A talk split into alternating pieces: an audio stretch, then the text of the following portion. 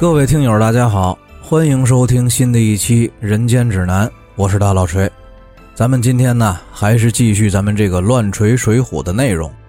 上次呢，咱们说到王庆忍无可忍，杀了这个处处为难自己的陕州牢城营的管营张世开和张世开的小舅子庞元，正要动手杀这个张世开的小老婆庞氏的时候呢，王庆就鬼使神差的。看见庞氏的身边跟着十几个全副武装的仆人，吓得转身就跑，趁夜就逃出了陕州城。这个庞氏呢，本来看见凶神恶煞、满身血污的王庆冲向自己，也是吓得不轻。但是呢，却看见这个王庆突然之间一脸惊慌的转身就跑，惊吓之余也有点疑惑，连忙就叫丫鬟点灯进院里头查看。这一看呀，才发现丈夫张世开死在了血泊里，弟弟庞元被人割了脑袋，当场吓得是连声的尖叫。这院子里的仆人也都被惊醒了。众人出来一看呐，才知道家里头出了命案，连忙就把管营衙门里头的兵丁都叫来，点上了灯笼火把，查看现场。有眼尖的兵丁看见了王庆扔在院子墙边的两匹绸缎，又发现了翻墙的痕迹。牢城营的几个差拨马上就回了营，连夜点名，果然发现只有王庆不在。一帮人马上就声张了起来，开始到处的搜找。终于呢，在城墙根找到了血衣，找到了熟识王庆的差拨前来辨认，确认这个就是王庆的衣服。赶忙就派人拿着血衣去陕州府衙门报了案。这陕州的府尹接到了报案之后，马上就派了差役仵作等人到张宅勘察现场、查验尸体，让张家人收敛了张世开和庞元的尸体之后呢，派兵全城戒严，四门紧闭，挨家挨户的搜查捉拿王庆。就这么关着城门，在城里头折腾了两天。也没有找到任何王庆的线索和影踪，这陕州的府尹于是就发下了悬赏的告示，画影图形，四门张贴，通缉王庆，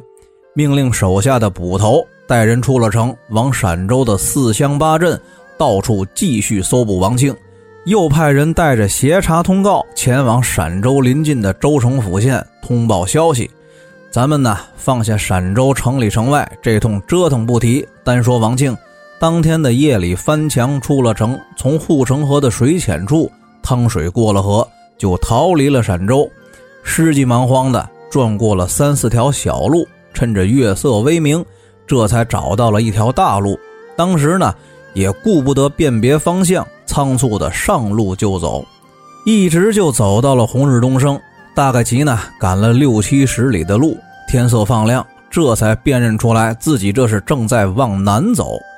王庆呢，眼见得这天色是越来越亮，望见前面是一个人烟稠密的镇店，这一夜呢，赶了几十里的路程，也觉得口干舌燥，饥肠辘辘。王庆摸了摸身边仅剩的一贯钱，想要到前面的镇店上找个地方打尖吃饭，再考虑一下自己的去向。于是呢，就紧走了几步，来到了镇上，却发现自己来的时间太早。酒馆、饭店都还没有下板开门，只有一个小客栈半开着门。这王庆呢，无处可去，只得迈步就进了这家客栈，打算问一问有没有吃的。可是没想到，这个王庆进门啊，就看见了店里的一个客人，手里端着脸盆，胳膊上搭着毛巾，睡眼惺忪的从房间里头走出来。王庆当时就是一愣，认出来这个人。是房州府姨妈家里的表哥范全此人现在呢就在房州当两牢押牢的阶级，当时就叫了一声表哥。这个范全揉了揉眼睛，发现是表弟王庆，正要张嘴问王庆这是怎么回事的时候，仔细一看，见这个王庆啊神色慌张，不仅脸上刺了金印，这脖颈之间呢还隐隐约约的好像有点血迹。知道王庆这是有事儿，赶忙警觉地向四周看了看，示意王庆跟自己进房间里头说话。这兄弟二人进屋之后呢，王庆才向表哥范全讲述了自己从东京汴梁得罪同蔡两家，被发配陕州，路上误打了张世开的小舅子庞元，从而结识了公家兄弟，打了村霸黄达。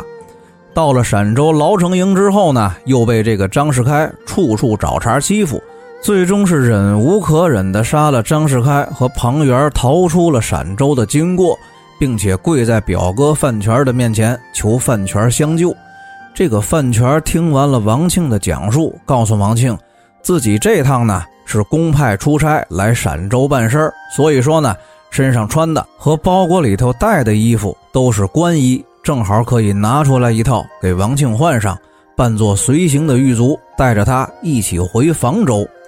这哥俩商议好了潜逃计划之后呢，范全给王庆打水洗干净了脖颈之间的血迹，换上了狱卒的衣服，匆忙收拾了行囊和包裹，结算了电饭账，结伴上路，日夜兼程的就逃回了房州。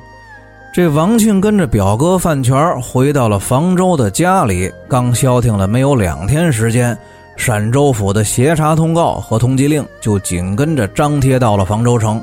范全得到了消息，急忙从衙门里头赶回家来，把王庆就带到了自己在房州城外定山浦新购置的一处田庄里头安身。为了隐藏身份呢，让王庆从此化名李德。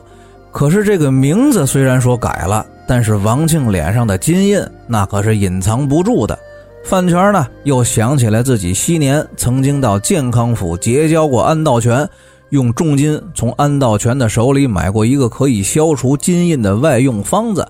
于是呢，就又按着方子去配了药，先擦后抹的，前后用了两个月，终于除去了王庆脸上的金印。无话则短，时间呢就又过了三个多月，到了宣和元年的二月中旬，这官府缉拿王庆的风声也渐渐的消停了，王庆脸上的金印伤疤呢也好了。自己于是也放下了心来，又开始到处闲逛。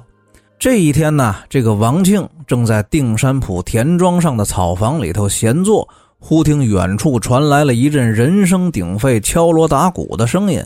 于是呢，就问田庄里的庄丁，这才得知此去西边一里多地是定山浦段家庄。这庄主段家兄弟从房州接来了一个小戏子，在庄上搭台唱戏。这个小戏子呢，是最近从西京来房州做生意的，唱念做打是样样精通，人呢也长得特别漂亮，绝对的色艺双绝，天天惹得附近这四乡八镇的闲人都前去观看。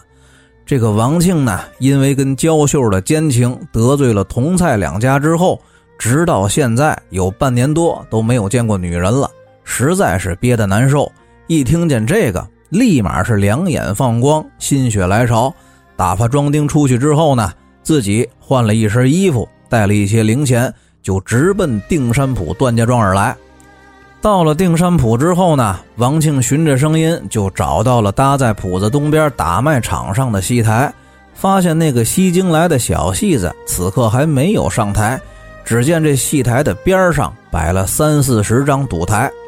有掷骰子的，有押宝的，还有猜单双的。这每张赌台的边上都围满了赌徒，一个个的抻着脖子、瞪着眼、撸胳膊、挽袖子，吆吆喝喝的在赌钱。这王庆呢，看了一会儿就看明白了，这些个赌徒虽然说赌的热闹，但是这赌博的手法和技术实在不行。他王庆自己呢，本来就是个五毒俱全的街头混混，当时也来了兴致。摸了摸表哥范全给自己那几两买柴买米的银子，就来到了两个长相相似的大汉坐庄掷骰子的赌台边掏出了那块银子，先亮了亮，彼此之间讲定了规矩之后呢，王庆就把这锭银子换成了铜钱，开始跟这两个大汉对赌。这俩大汉呢，虽然说掷骰子的时候手上有点活。但是呢，总归比不了王庆这个来自东京汴梁大都市的赌博老手。不过，这个王庆由于很长时间没有在赌场上搏杀，当时毒瘾发作，就忘记了应该半真半假、输小赢大的方法。当时就使出了浑身的解数，用尽了毕生所学的赌技，在赌台上头大杀四方，功夫不大就赢光了那两条大汉的五贯铜钱。眼看着这两个大汉输的是毛干爪净，王庆呢伸手就抄起了那五贯钱，扭头就走。这两个大汉这会儿缓过神来，一来呢自己输了钱不甘心，二来也看王庆眼生，想仗着自己在段家庄的势力欺负人。起身就拦住了王庆，企图强行耍赖。可是没想到，这哥俩不光是赌技不如王庆，就是动起手来也不是个儿。没几下就被打跑了一个，剩下的一个被王庆摁在地上摩擦。这王庆一抬头呢，见跑开的那个大汉伸手就要捡掉在地上的那几罐铜钱和自己那锭银子，当时大怒，抛开了地上的那个汉子。起身就去追打那个抢钱的汉子，眼看着这个王庆伸手刚揪住了那个抢钱的大汉，从人群里头呢又窜出来一个二十四五岁的女子，大喊了一声“住手”，休得无礼。这王庆抬头看的时候呢，着实的吓了一跳，只见对面站着一个相貌丑陋凶恶的女子，生的是粗眉大眼，皮糙肉厚，五大三粗，贴上胡子那就是钟馗。要不是王庆刚才听见这声大喊，无论如何也看不出来对面这个人他会是个女的，而且看穿着打扮呢，还是个没出嫁的大姑娘。当时王庆一见对方是一个女子，也没好意思先动手。可是没想到这个丑姑娘呢，却是一点都不客气，脱了身上的长大衣服，往桌子上一扔，拉开了架势，就来和王庆动手厮打，使的呢。却是一手相扑摔跤的本领。王庆一见来者不善，先是避让招架了几招，觉得这个丑姑娘无论是在力量上还是在功夫上，都比刚才那两个中看不中用的大汉强。但是呢，比起自己来，依旧还是有些个差距。于是就放下了心来和这个丑姑娘动手。这会儿戏台上虽然说已经开了戏，但是台下的闲汉们见这一男一女动手打架。都觉得新奇，围拢过来看。那个女子呢，见王庆前几招都是躲避招架，以为对方惧怕自己，也放出了手段来。这王庆一见时机成熟，趁这丑姑娘一招黑虎掏心的招式使老，来不及收势，身子一侧，脚下使了一个绊，就把她摔倒在地，顺势往地上一滚，使了一招锁技，把这个丑姑娘当场制住。可是没想到，这个女子不仅没有恼怒，反倒替王庆叫了一声“好拳脚”。而刚才抢钱耍赖的两个大汉呢，此刻见王庆在地上跟这个丑姑娘滚在了一起，也都是火冒三丈，也要上前帮忙助拳。这王庆只得就放下了那个丑姑娘，起身准备跟这两个大汉继续动手。眼看着这戏台下马上就要变成一打三的混战场面，人群呢？也都跟着躁动起来，要看这一场大热闹。忽然之间，就从人群当中又挤出来一个人，喊了一声：“表弟住手，不得无礼！”段二爷、段五爷都瞧我了，也别着急动手，咱们都是乡里乡亲的，有话好好说。这两个姓段的大汉呢，见本地的两劳阶级饭权出手劝架，先是扶起了那个倒地的丑姑娘，又给饭权还了礼。没想到那个女子起了身之后呢，不但没有发怒，反倒是对范全蹲了一个万福，说道：“不妨事，范院长的表弟好拳脚，我们是不打不相识。”当时呢，就由范全居中给双方化解了误会，互相引荐之后，王庆这才知道对方这两条大汉是段家庄的两个庄主，亲兄弟两个，一个大排行在二，另一个呢大排行在五。那个丑姑娘是他们哥俩的亲妹妹，庄上都称为三娘。这段二和段五哥俩呢，见本州的两劳阶级出手劝架，虽然说自己吃了点亏，也只得作罢。段三娘做主，把内定银子还给了王庆。双方道别，说了几句客气话之后呢，各自散去。话说这个范全劝开了架，扯着王庆回到了自己的庄园，一通的埋怨。告诉王庆说：“这段家哥仨可不是什么善茬。这段家庄呢，人称叫大虫窝，不知道害了多少良家子弟。段二、段五哥俩还则罢了，最多呀就是两个地赖子、土流氓，主要是他们这个三妹妹段三娘可不好惹。十五岁的时候嫁了一傻爷们儿，不到一年就被这个段三娘使手段，不露痕迹的把这傻爷们儿给弄死了。这段三娘害死了丈夫，谋了家产，回到段家庄之后呢，就跟两个哥哥一起在段家庄到处恃强凌弱，欺行霸市。他们哥仨把这个外地的戏子请来，名为唱戏，实则呀是为了吸引附近的赌客前来赌博。这戏台下的那些个赌台，每一张都设了局，万一王庆惹出事来，露了马脚，连他自己这个两牢的阶级也是吃不了兜着走。范全说完，又嘱咐了王庆几句“好自为之”之类的话之后，说自己要回房州府值班，明天再来，就辞别了王庆。回到了房州，咱们呢不提范全回家，当夜无话。次日清晨，王庆起床洗漱完毕，正在屋里闲坐喝茶，有个庄客来报，说是段太公来访。王庆出来看的时候呢，见来人是个白发银须的老者，细看跟昨天那段氏兄妹三人还有点联像。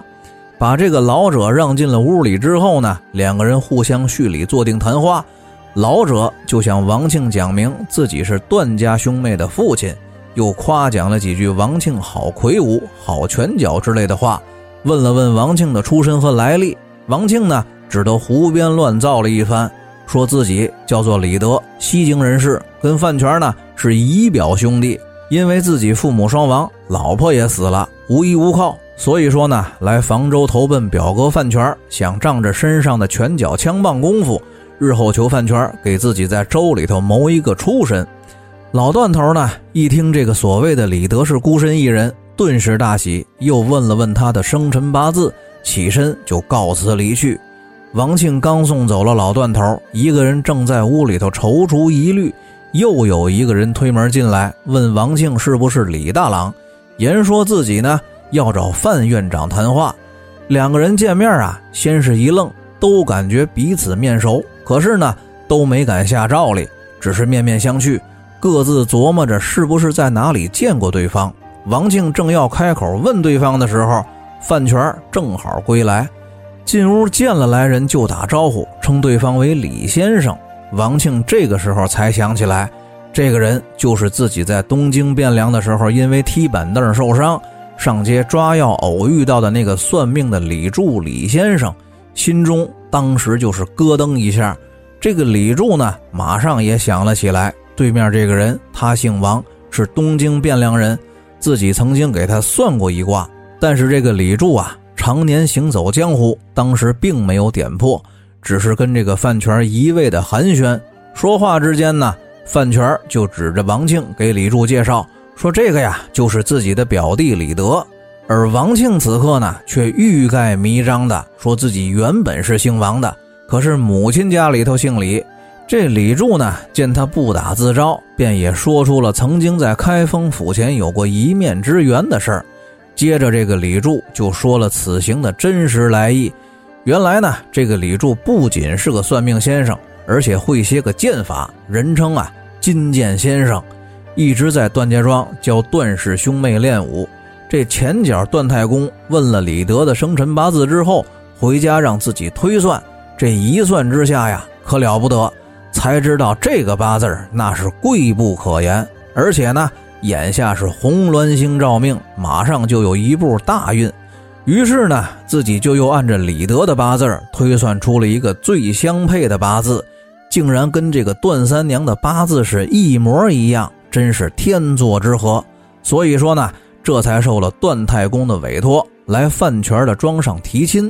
这范全呢，在一边听了李柱和王庆前前后后的对话，已经知道了这个李柱是知道王庆根底的人，又惧怕段家兄妹在当地的势力，只得被迫答应了这桩婚事，而且呢，还拿出来五两银子给李柱作为谢礼，并且请求李柱不要把王庆的底细透露出去。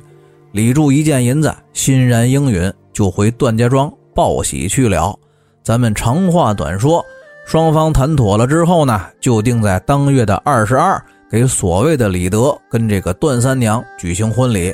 段家庄上呢，自然是一番热闹，大排宴宴的办了这场喜事。当天范全呢，因为衙门里头有公事，只是给王庆送来了一身新衣服，就回去值班了。到了晚上，这段家呢有三家没溜的亲戚，分别是姑父方汉和姑姑段氏夫妇，表弟邱祥两口子，还有段老二的小舅子施俊夫妻二人。当天晚上呢。方汉、邱祥和施俊这三个老爷们在外头喝酒耍钱，他们三个人的老婆就跑去洞房听窗户根儿。这个段三娘啊，虽然说长得丑陋，可是这个王庆，毕竟他宿了一年多，再加上这个段三娘也是过来人，两口子当时在新房里头就是一通翻云覆雨，反正呢就是该有的动静他全有，该出的声他全出。把窗根这三个老娘们听得那是面红耳赤，心猿意马。正在这三个女人浮想联翩之际啊，只见段老二火烧屁股一样的就跑进了后院，伸手就砸新房的门，说：“妹子，你招亲招出了祸事。”这段三娘呢是久旱逢甘霖，本来是不想搭理二哥的，可是无奈这个王庆是个负案在逃的人。听段老二这么一说，马上就起身，穿上了衣服，就下床出了门，跟着段老二来到了段家的前厅的时候呢，只见表哥范全一脸焦急的在屋里头走柳。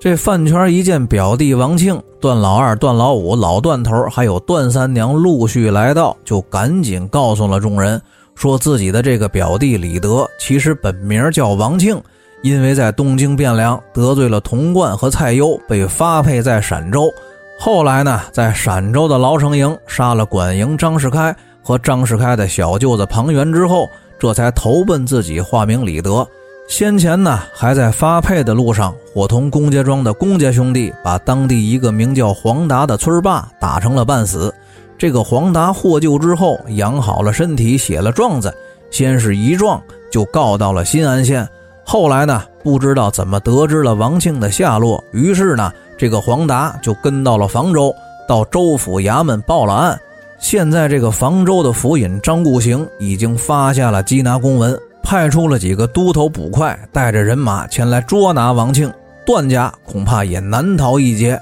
幸亏这府里的薛孔目跟自己的私交很好，这才得了消息，特地冒险赶来段家庄报信儿。众人听完呀。顿时大惊，都没有了主心骨，七嘴八舌，捶胸顿足的开始互相埋怨，有骂王庆骗人的，有说三娘不长眼的。正在吵吵之间，李柱呢出了个主意，说现在呢已然是这样了，事有事在，咱们得记着事儿办，光吵吵也不顶用。既然范全不顾安危的赶来报信那就不能耽误，咱们三十六计，走为上。房山城西房山寨的大寨主廖立是自己的朋友，手下呢有五六百人马，官府也轻易的不敢招惹。现在呢，不如咱们一起去投奔房山寨。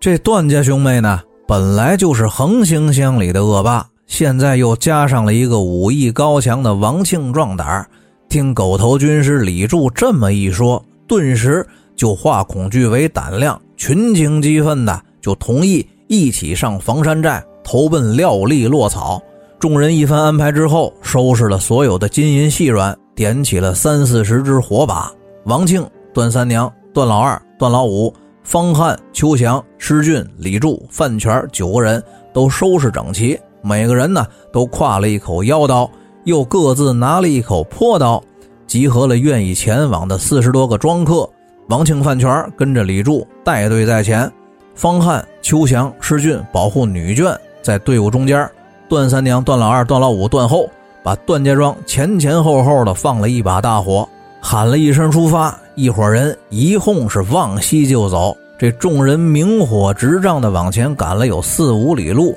迎面就碰上了从房州赶来缉拿王庆的州府官兵和带路的黄达。王庆当时二话不说，举刀就砍倒了一个领队的都头。后头的李柱、段三娘等人呢，一见王庆动起了手来，也纷纷的冲上前去，杀散了官军。黄达也没能逃脱，被王庆赶上给杀了。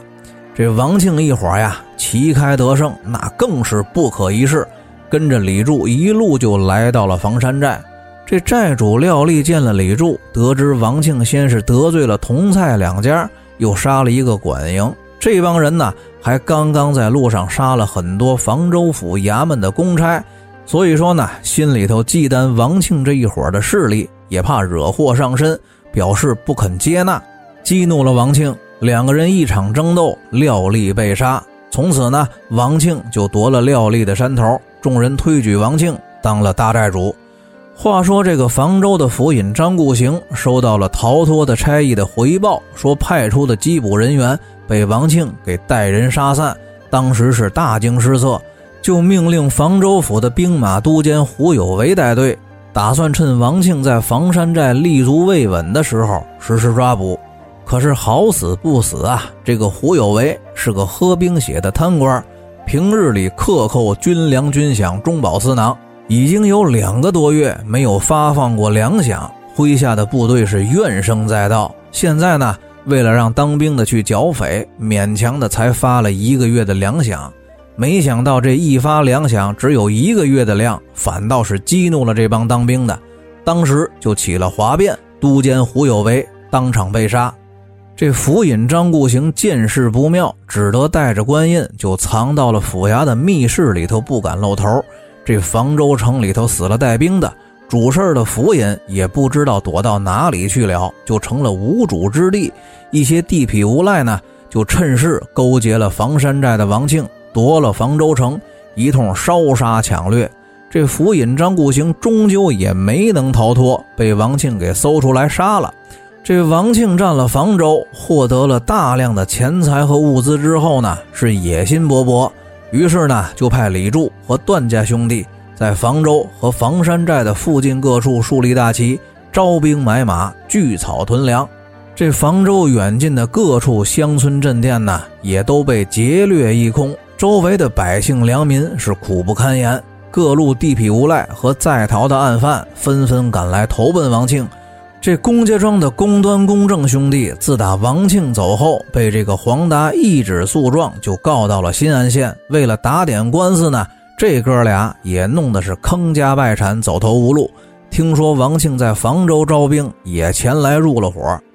两个多月的时间，这个王庆呢，就拉起了一支两万多人的队伍，打破了附近的竹山、上金和云金三个县城。这附近的州城府县一见贼兵势大，纷纷的上书朝廷告急求援。朝廷接报之后呢，也调集了附近驻扎的地方军队前来镇压叛乱。可是无奈这个宋朝的军队呀，长久以来失于训练，根本就没有什么战斗力，被王庆的叛军打的是落花流水。不仅没有起到任何的正面作用，反倒还把南丰府给弄丢了。再后来呢，朝廷又从东京汴梁派来了中央军，可是那些个带兵的将领不是贿赂过童贯和蔡京的，就是贿赂过高俅和杨戬的。领兵出征之后，他自然要回一下本也是克扣粮饷。到了前线的驻地呢，比王庆的叛军还狠，各种搜刮民财，横征暴敛，地方百姓是民不聊生。反倒有不少的良民被逼得倒戈相向，参加了王庆的叛军队伍。从此呢，这王庆的叛军那是越发的不可一世，挥师南下。李柱用计勾结了荆南州城里的江湖人士，里应外合，又打破了荆南。王庆进到了荆南城之后，马上就自封楚王，封这个李柱当了护国大军师。从此呢，各路的江洋大盗。占山的草寇也都来投奔王庆，三四年的光景，王庆的叛军就占据了六座军州，局势是越发的不可收拾。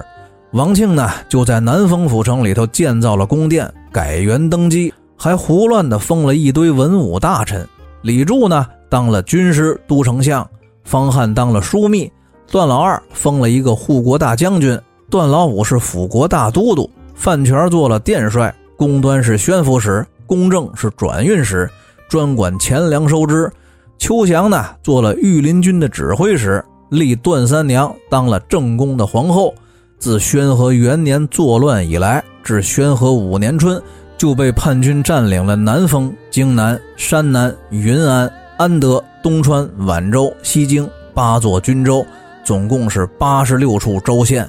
王庆呢，又在云安州建造了行宫，让施俊当了留守使，镇守云安军。这个王庆啊，在临近东京汴梁的宛州和云安这么一闹腾，就惊动了北宋王朝的中央政权。于是呢，朝廷就派出了童贯和蔡攸两个人带兵征讨王庆，但是呢，被王庆麾下的刘敏和鲁成两个人杀得损兵折将，丧尸辱国。于是这个童贯就和蔡攸合谋，瞒上欺下，上书朝廷，说士兵们因为天气炎热，水土不服。非战斗减员严重，请求暂时休战。后来呢，这件事就被进京深造的罗简揭发，导致事情败露，东窗事发。徽宗下令宋江带队直接南下镇压王庆叛乱。咱们呢前前后后洋洋洒洒的说了几期关于王庆的来龙去脉，说到这儿呢，终于跟前文算是接上了。那么，至于宋江率部南下跟王庆这一战到底怎么样，咱们呢下期再说。大家再见。